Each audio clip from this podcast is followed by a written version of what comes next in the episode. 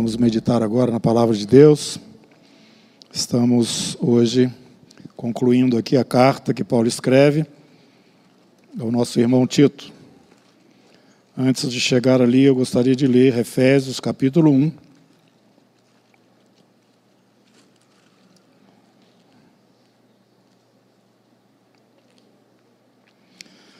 Bendito Deus e Pai, verso 3, de nosso Senhor Jesus Cristo, que nos tem abençoado com toda sorte de bênção espiritual nas regiões celestiais em Cristo, assim como nos escolheu nele antes da fundação do mundo para sermos santos e irrepreensíveis perante Ele.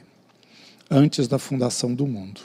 E em amor nos predestinou para Ele para a adoção de filhos, por meio de Jesus Cristo, segundo o beneplácito da Sua vontade, para o louvor da glória da Sua graça que ele nos concedeu gratuitamente no amado, no qual temos a redenção pelo seu sangue, a remissão dos pecados, segundo a riqueza da sua graça, que Deus derramou abundantemente, graça abundante sobre nós, em toda sabedoria e prudência, desvendando-nos o mistério da sua vontade, segundo o seu beneplácito que propusera em Cristo, de fazer convergir em Cristo, em Jesus, na dispensação da plenitude dos tempos, todas as coisas, tanto as do céu como as da terra. Nele, em Jesus, digo, no qual fomos também feitos herança, predestinados, segundo o propósito daquele que faz todas as coisas conforme o conselho da sua vontade, a fim de sermos para o louvor da sua glória, nós,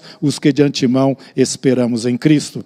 Em quem também vós, depois que ouvistes a palavra da verdade, o evangelho da vossa salvação, tendo nele também crido, fostes selados com o Santo Espírito da promessa, o qual é o penhor da nossa herança até o resgate da sua propriedade em louvor da sua glória. Tito, capítulo 1.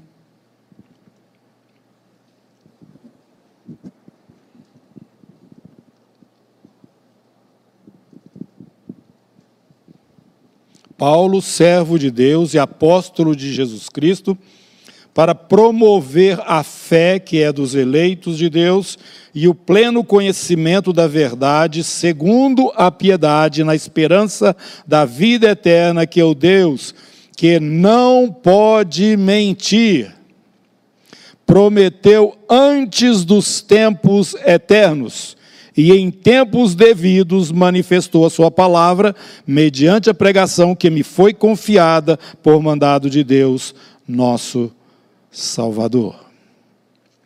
Tito, capítulo 2, versículo 11. Porquanto a graça de Deus se manifestou salvadora a todos os homens, educando-nos para que, renegadas a impiedade e as paixões mundanas, vivamos no presente século sensata, justa e piedosamente, aguardando a bendita esperança e a manifestação da glória do nosso grande Deus e Salvador Cristo Jesus, o qual a si mesmo se deu por nós, a fim de remir-nos de toda iniquidade e purificar para si mesmo um povo exclusivamente seu, zeloso de boas obras. Capítulo 3. Verso 4: Quando, porém, se manifestou a benignidade de Deus, nosso Salvador, e o seu amor para com todos, não por obras de justiça praticadas por nós, mas segundo a sua misericórdia, ele nos salvou mediante o lavar regenerador e renovador do Espírito Santo que ele derramou sobre nós ricamente por meio de Jesus Cristo, nosso Salvador, a fim de que justificados por graça, nos tornemos seus herdeiros, segundo a esperança da vida eterna vida de Deus. E para concluir, eu quero que vocês vejam em 2 Timóteo, capítulo 2.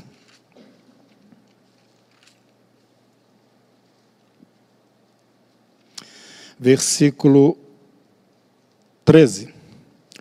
Se somos infiéis, ele permanece fiel, pois de maneira alguma pode negar-se a si mesmo.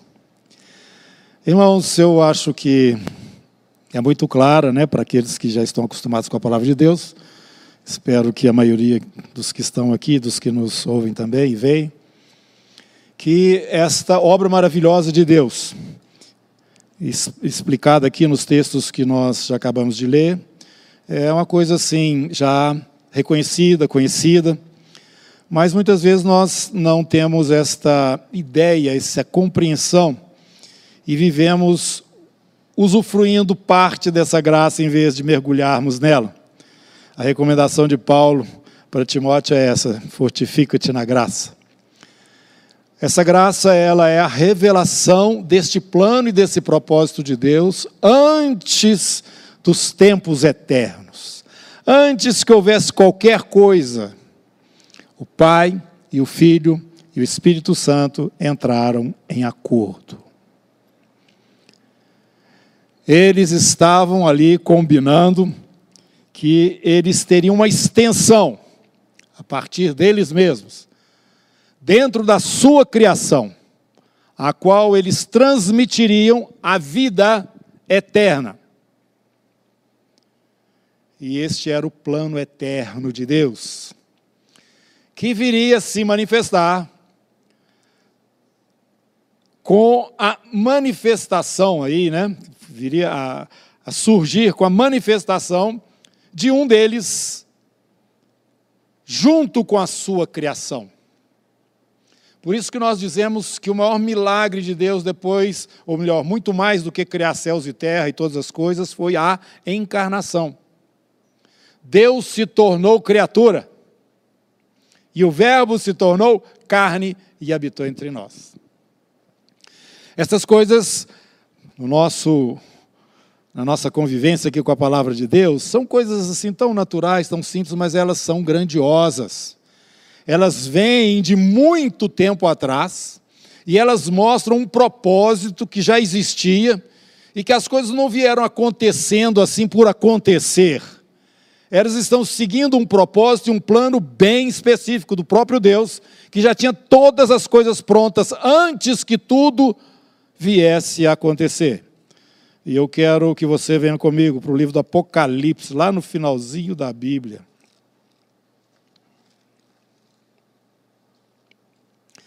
Versículo 21. 21. Isso, Apocalipse 21. Verso 5. E aquele que está sentado no trono nós já sabemos, está lá no capítulo 5, quem está sentado no trono. Eis que faço novas todas as coisas. E acrescentou: Escreve, porque estas palavras são fiéis e verdadeiras. Disse-me ainda: Tudo está feito. Eu sou Alfa e o Ômega, o princípio e o fim. E a quem tem sede darei de graça da fonte da água da vida tudo está pronto, tudo está feito. Então, quando nós falamos que Deus não está dentro do tempo, Ele só está vendo o presente. Tudo é presente para Ele. A eternidade é passada, a eternidade futura, e o momento é tudo presente. Para nós, não.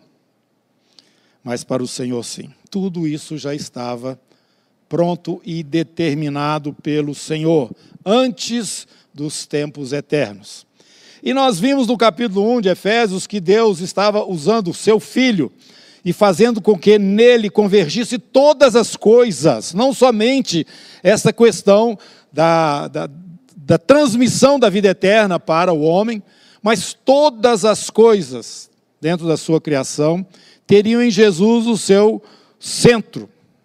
A palavra nos fala que todas as coisas foram criadas por Ele e sem Ele nada do que foi feito se fez.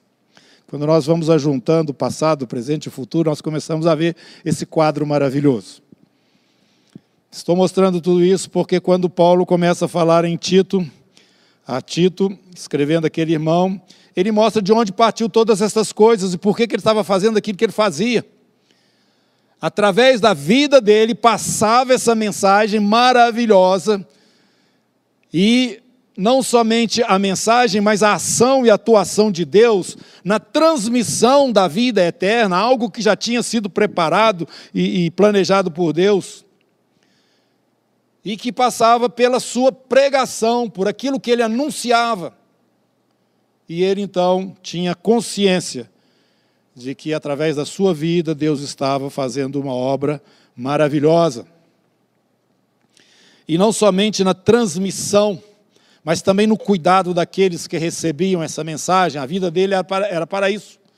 E dentro dessa autoridade, desse conhecimento e dessa certeza que estava dentro do coração dele, ele passava instruções a Tito. Pouco mais à frente ele fala no capítulo 2, versículo 15: Diz estas coisas, exorta e repreende também com toda autoridade, ninguém te despreze.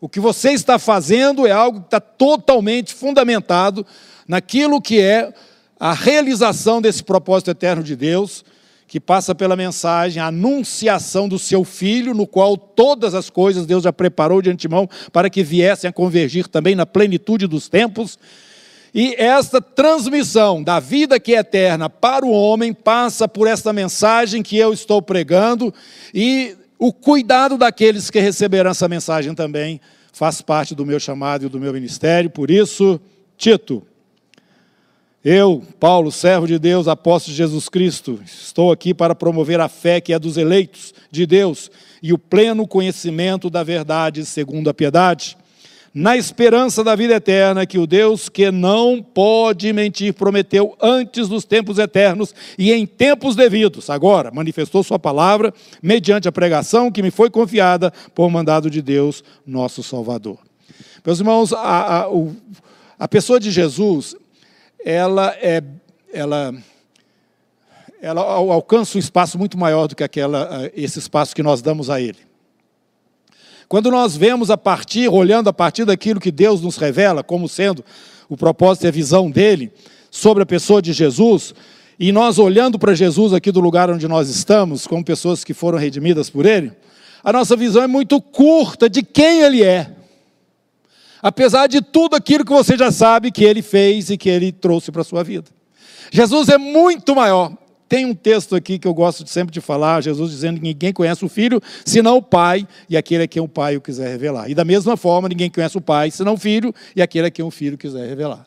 Meus irmãos, nós estamos presos dentro desta revelação eterna de Deus. Aliás, não podia ser diferente, porque Ele é aquele que criou todas as coisas, tudo vieram existir por causa dele. Seus planos não podem ser frustrados. Ele é o Alfa, o Ômega, Ele é o, o, o o início e o fim. Isso já falamos, o alfa e o. Eu estou falando agora o passado, o presente e o futuro. Aquele que era, que é e que há de vir. O Todo-Poderoso. Não tem nada fora dele. Nada. E ele fez e, e, e, planejou e programou as coisas, que, sob a ótica dele, já estão todas concluídas também. Mas nós estamos dentro do tempo, conhecendo progressivamente todas estas maravilhas que o Senhor está nos mostrando, em especial na pessoa do seu filho amado Jesus Cristo, o nosso Senhor. E Paulo, eu fico pedindo ao Senhor, me dá essa mesma eh, segurança, firmeza desse apóstolo. Ele falava a partir de uma experiência profunda com Deus. Mas não era por menos, né? Caiu no chão, cego, e viu Jesus, aquele negócio todo, quem és tu, Senhor? É, eu sou Jesus a quem tu perdes. Começou assim a vida de Paulo, e foi alguma coisa turbulenta o tempo todo, mas o tempo todo dentro dessa segurança. Eu sei quem eu tenho crido, eu estou bem certo que Ele é poderoso. E a revelação de Deus, da pessoa de, do Pai, da pessoa do Filho, para Paulo foi algo realmente maravilhoso. É através dele que nós estamos tendo essa percepção, revelação que aquele irmão teve. Esse Jesus que nós pregamos, ele não é só Salvador, ele também não é só o Messias de Israel, ele é muito mais do que isso. Ele é muito mais do que isso. E ele fala aqui também no verso. É,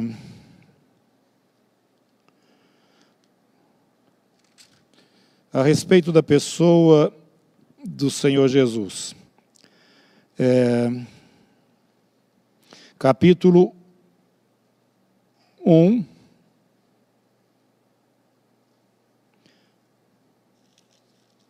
Ainda não é isso aí que eu quero falar, não.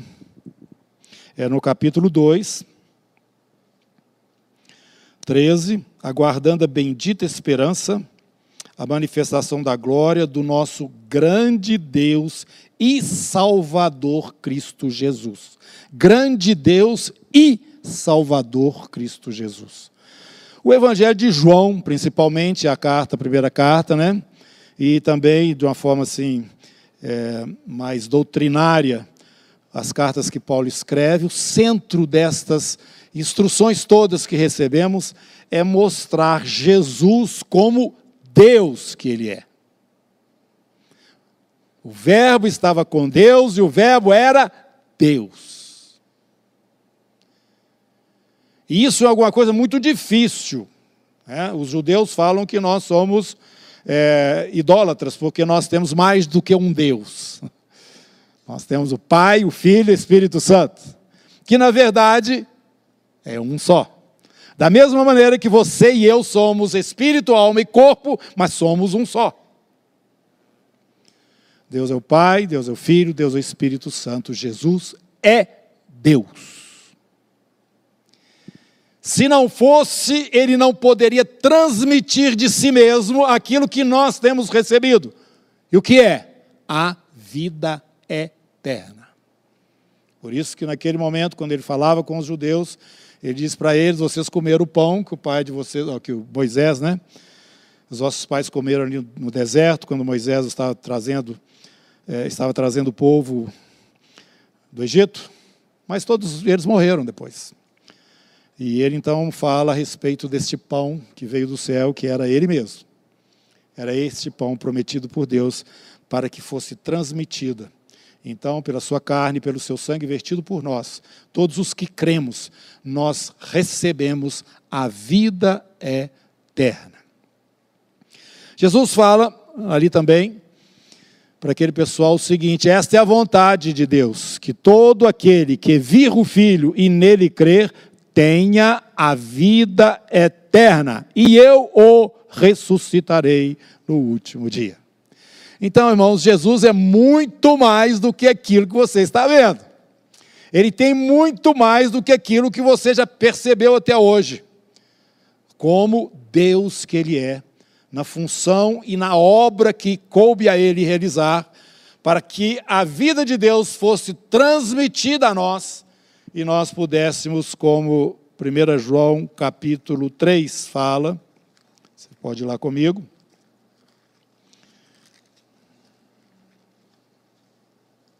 Versículo 1. Vede que grande amor nos tem concedido o Pai, ao ponto de sermos chamados filhos de Deus.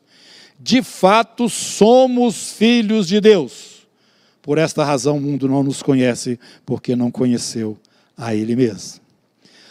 João capítulo 5, aí nessa carta mesmo, versículo 13: Estas coisas eu escrevi para vocês, a fim de que vocês saibam que vocês têm a vida eterna vocês que creram em o nome do Filho de Deus. Amém? A, a máscara que está tampando, amém? Amém. Isso tem que sair da letra e passar para ser a razão, a nossa vida, porque nós estamos entre esse momento do novo nascimento em Cristo Jesus e o momento da manifestação dele. Essa manifestação vai vir ou através da morte física, que nós vamos encontrar com ele, ou então do arrebatamento, quando nós vivos vamos encontrar com, eles, com ele nos ares. Tito capítulo 3, 2, eh, versículo 13 novamente. Aguardando a bendita esperança e a manifestação da glória do nosso grande Deus e Salvador, Cristo Jesus. Mas todas essas coisas nos são é, trazidas através da graça do Senhor através da sua graça. E do, e do renovar, né? regenerador do Espírito Santo, capítulo 3, verso 5. Isso não acontece por obras de justiça praticada por nós. Não é porque nós fizemos isso, fizemos aquilo, nos comportamos dessa ou daquela maneira, mas por causa da sua misericórdia, verso 5, capítulo 3, ele nos salvou mediante o lavar regenerador e renovador do Espírito Santo. Irmãos, essas coisas precisam ser avivadas dentro de nós. E esta é, este é o encargo de Paulo, é, ali no, no, na carta que ele escreve para o irmão Tito. Tito este que foi um companheiro de Paulo desde o princípiozinho ali em Antioquia, ele era um gentio, ele não era judeu, ele provavelmente foi alcançado pelo ministério ali da igreja em Antioquia. E ele esteve com Paulo em Jerusalém quando teve aquele momento é, em que estava sendo discutido ali com os presbíteros e apóstolos aquela situação, aquela questão de que aquele que não era judeu, em reconhecendo Jesus como é, o Filho de Deus e o Messias prometido à casa de Israel, ele deveria ou não cumprir a lei, assim como todo judeu deveria fazer. E ali nós vimos que realmente nós estamos separados do jugo da lei, graças a Deus, os irmãos ali entenderam isso, e o Espírito Santo também passou para eles esta instrução. Bom, uma referência clara dessa obra de Deus e do Espírito Santo estava com Paulo ali, como sendo uma figura visível para aqueles irmãos em Jerusalém da obra que Deus estava fazendo com os gentios, e este era Tito. Tito foi com Paulo, ele fala isso na carta aos Gálatas, ali em Jerusalém, naquele momento, e ele era uma prova viva de que Deus realmente estava alcançando os irmãos. Tito, então, é um companheiro de Paulo, mais antigo mesmo do que Timóteo na jornada ali na obra do Senhor. E ele foi é, um braço direito de Paulo. Né, fazendo com que o evangelho fosse confirmado e também fosse expandido é, é, através da sua participação ali na equipe de Paulo. Tito ajudou muito ali em Corinto, que era uma igreja um pouco complicada, e ele esteve ali para acertar certas coisas. Paulo não poderia estar presente, ele enviou Tito, e Tito foi este é, enviado com autoridade apostólica para estar tratando a igreja ali em Corinto. Ele também é, estava agora em Creta, onde Paulo tinha passado e estava deixando ali Tito para que ele completasse o que já estava sendo feito, né? Capítulo 1, versículo 5. Por esta causa te deixei em Creta para que pusesses em ordem as coisas restantes, aquilo que falta, bem como em cada cidade constituístes presbíteros, conforme te escrevi. Nós já vimos no domingo passado que Creta era um lugar complicado. O povo que estava ali era um povo assim muito relaxado, pouco é, é, confiável, era uma situação assim normal. Isso era reconhecido naquela época. Paulo faz referência até mesmo de outras pessoas tendo esse mesmo parecer com relação ao povo ali. Portanto, a igreja nasceu dentro daquela realidade. Como Corinto também, com aqueles problemas todos, nasceu dentro daquela realidade. E, quando Paulo escreve, você vai ver que aqueles problemas que eles perguntam faziam parte daquilo que era o dia a dia ali naquela cidade. Muito complicada também. É, eu gosto de brincar, o Rio de Janeiro daquela época, Corinto. Então, é, nós estamos vendo Paulo falando para Timóteo, é, porque ele, Paulo, não é só um mensageiro, mas ele foi dado por Deus também para zelar pela fé daqueles que já creram, está né? Tá aqui, ó, promover a fé dos eleitos. Ele então vê em, em Creta uma situação difícil e fala para Tito: Tito, continua a obra aí.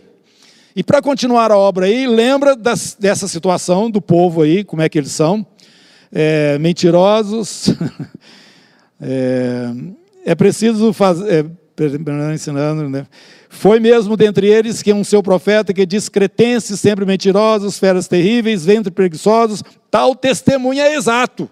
O pessoal aí não é fácil, não, isso aí no sentido geral. Agora, muitas pessoas aí já converteram, estão fazendo parte da igreja, mas eles estão dentro desse contexto. E além desse problema, tem aí uma influência muito forte dos daqueles judaizantes ou daqueles que querem solapar a fé em Cristo Jesus, trazendo os conceitos da lei para substituir a pregação da graça.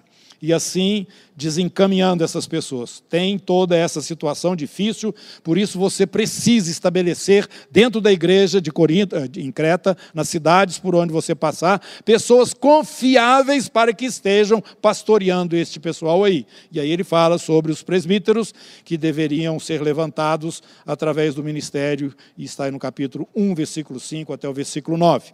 E Paulo continua também mostrando para aquele irmão a necessidade de ter um posicionamento firme e não tran, transigir com aquela situação é, flácida, né? o, o é, preguiçosa, irresponsável, que era um ambiente comum. Mas dentro da igreja, essas coisas não poderiam estar acontecendo. E ele, no capítulo 2, ele traz instruções objetivas aí, quanto aos homens idosos. Quantos aqui já passaram dos 60 anos de idade? Um, dois, é para vocês, é para nós. Vamos ler aqui? Quanto ao homem idoso, que sejam temperantes, respeitáveis, sensatos, sadios na fé, no amor e na constância. Tá bom? Isso aí é o que ele está falando que deveria acontecer ali na ilha de Creta e também sabemos que é para nós, né? Quanto às mulheres idosas, quem, quantas irmãs. Não, isso aí não vai levantar a mão, não, né? Eu não, não precisa levantar a mão, não. fica aí com a mão abaixada mesmo. Olha, essa aqui das mulheres idosas é interessante, porque é, é, é que ouviu que Paulo fala mais coisas, viu? Presta atenção. Não sei porquê, vocês julguem aí.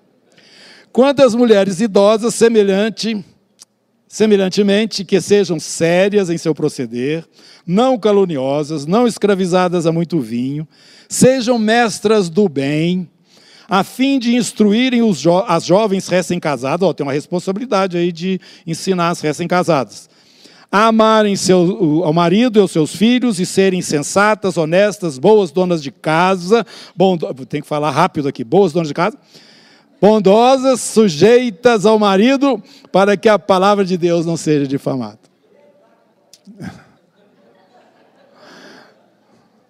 A gente ri porque o mundo está exatamente o contrário disso, né, gente? Nós sabemos disso. Mas essa é instrução que as mais velhas precisam estar dando para as mais novas. Foi dessa maneira que Deus organizou as coisas. Experimenta, pelo menos, para ver se dá certo. Quanto aos moços, agora para levantar a mão. Os moços e as moças também, né? Isso, menos de 60 anos, para levantar a mão. Aqui está falando de igual modo, exorta-os para que em todas as coisas sejam criteriosos não entra nessa aí que, é o que o coração mandar é o que eu quero fazer, não, tá? Seja criterioso. Coração é desesperadamente corrupto. E para o próprio Tito, né, para os líderes, torna-te pessoalmente padrão de boas obras. No ensino, mostra integridade, reverência, linguagem sadia, irrepreensível, para que o adversário seja envergonhado, não tendo dignidade nenhuma que dizer a nosso respeito. Então, essa é uma responsabilidade da liderança, que no caso estava representada pelo próprio Tito. Padrão, Tito, padrão. Quanto aos servos, nós vamos passar aqui para os empregados, porque hoje não temos escravidão mais, né? graças a Deus. Quanto aos servos, que sejam em tudo obedientes ao seu Senhor, dando-lhe motivo de satisfação, não sendo respondões. Eu não entendo esse verso 10 aqui. Não furtem. Uma recomendação para crente.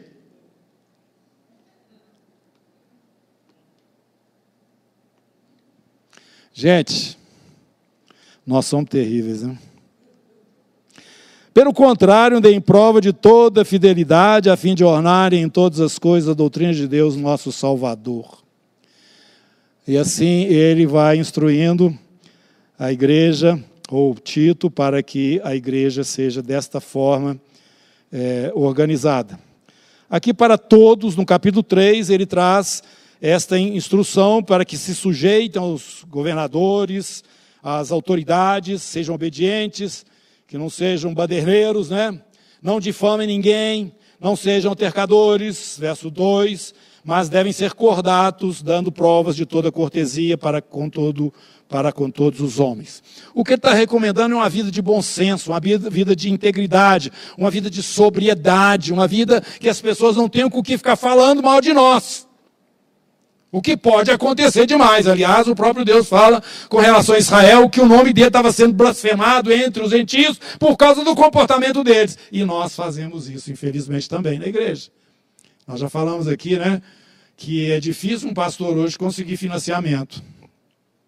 Só porque ele é pastor. Será por quê? É pelo bom testemunho, né? Então, irmãos, estas ponderações do apóstolo, que estava zelando pela, é, pela fé, capítulo 1, verso 1, para promover a fé dos eleitos, tendo ali na pessoa de Tito este amigo fiel, que estava ajudando no ministério. E nós vamos ver na carta de Paulo a Timóteo, que foi escrita posteriormente, no capítulo 4, ele está falando a respeito de Tito aí também, segundo Timóteo, capítulo 4.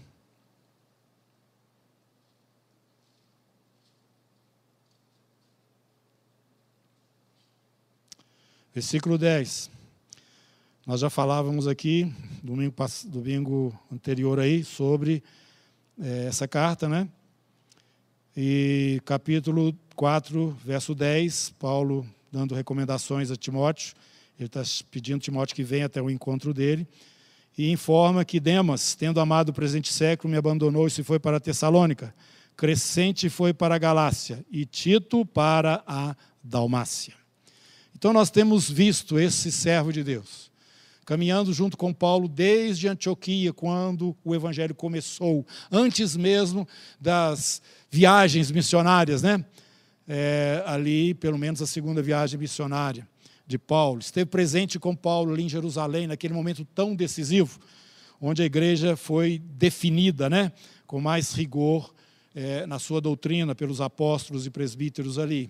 Esse mesmo Tito, que quando Paulo estava em Éfeso e tendo dificuldades ali na igreja de Corinto, foi enviado para estar ali ajudando e representando Paulo junto às complicações que haviam ali naquela igreja, e ele, autorizado por Paulo, estava ali para resolver. Este mesmo Tito, que ficou em Creta, naquela ilha, onde Paulo estava saindo, deixando ele ali dentro dessa situação e condição para que ele continuasse esta obra, que ele não poderia, porque é, ele tinha que continuar né, no seu ministério, indo a outros lugares. Tito, então, esteve ali. E estamos vendo no final aí no capítulo 4, verso 10 de 2 Timóteo, a última carta que Paulo escreve, mostrando ali também naquela carta que ele estava prestes a ser é, entregue, sacrificado, né? Ali também, por causa do nome do Senhor Jesus, ele fala: Tito não está aqui, Tito está na Dalmácia. Irmãos, esta fidelidade é, na, no, no, ministério do Senhor Jesus e, e, e na companhia né, daqueles que têm esse chamado, é, diante do Senhor, esse chamado apostólico, esse, esse desafio é, de estar na frente da, da obra do Senhor, é muito importante. Paulo não faria e nem teria o resultado que ele teve no seu ministério se ele não tivesse Timóteos, se ele não tivesse é, Titus, se ele não tivesse Lucas, se ele não tivesse Marcos, se ele não tivesse até mesmo Demas, que nesse momento ali, final, tinha é, largado, a, deixado de lado o caminhar ali com o irmão e foi para Tessalônica. Nós somos um corpo. Nós somos um corpo, interdependentes uns dos outros. Então, esse olhar de compaixão, de zelo e de, e de comprometimento uns com os outros tem que existir entre nós. E eu quero terminar aqui essa carta que Paulo escreve para o irmão, fazendo lembrar a todos aqui essa necessidade, nesses últimos dias, de ombro a ombro, trazermos esta realidade que Paulo tão insistentemente fala para Tito deveria estar acontecendo é, no testemunho da igreja ali em Creta. Será que nós temos essa sobriedade? Os homens mais velhos, né? E as irmãs também, os moços. Será que os, os, servos estão agindo desta forma? Será que nós temos sido sóbrios como filhos de Deus? Será que nós temos dado um testemunho verdadeiro é, da, desta graça que nos alcançou? Você pode ver que nas cartas que estudamos de Paulo a Timóteo e também na carta que estudamos de Paulo a Tito, este comportamento, ele faz parte desta vida de testemunho. Não é só uma pregação, uma palavra, não é só ministração, não é só pregador, Não, é uma vida em consciência pura, uma vida verdadeira e reta, de acordo com a sã doutrina, uma vida onde as pessoas olhando não tenham de que nos acusar. Claro que vão acusar, mas vão acusar em cima da mentira. E a mentira não é sustentada diante da verdade. Não demora muito, essas coisas caem. É o que nós estamos vendo aqui no Brasil. Graças a Deus. Amém? Então, irmãos, essa é uma palavra de exortação para nós mesmos. Como vai o nosso testemunho, a nossa responsabilidade como família de Deus, responsabilidade nossa uns com os outros, diante do testemunho que nós damos lá fora. Às vezes as pessoas podem chegar para você, aquele ali também é. Ele fala que é, mas eu não sou responsável por ele, sou responsável por mim. E eu vou orar por ele para que ele esteja sendo é, também exortado e conduzido no caminho do Senhor. Vamos curvar as cabeças, eu quero fazer uma oração agora. Espírito Santo de Deus, o Senhor que traz esse lavar regenerador e renovador em nós. O Senhor que nos faz novas criaturas através da vida eterna que o Senhor introduz em nós, através da fé em Cristo Jesus. Senhor, agora sonda-nos e conhece-nos, como Davi falou. Vê se há em nós algum caminho mau. Irmão, deixa o Senhor chegar nesses lugares onde a porta está fechada na sua vida. Abre tudo, abre tudo. Nós estamos orando agora para que o Espírito Santo te alcance onde você está realmente. Espírito Santo de Deus, sonda-nos e conhece-nos. As portas estão abertas, Senhor. E nós queremos dizer ao Senhor que nós não damos conta de nós mesmos.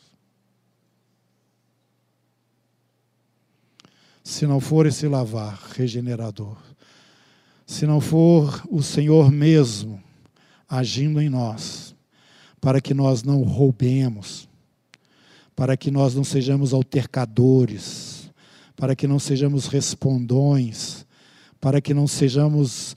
É, desobedientes. Senhor, não tem jeito não.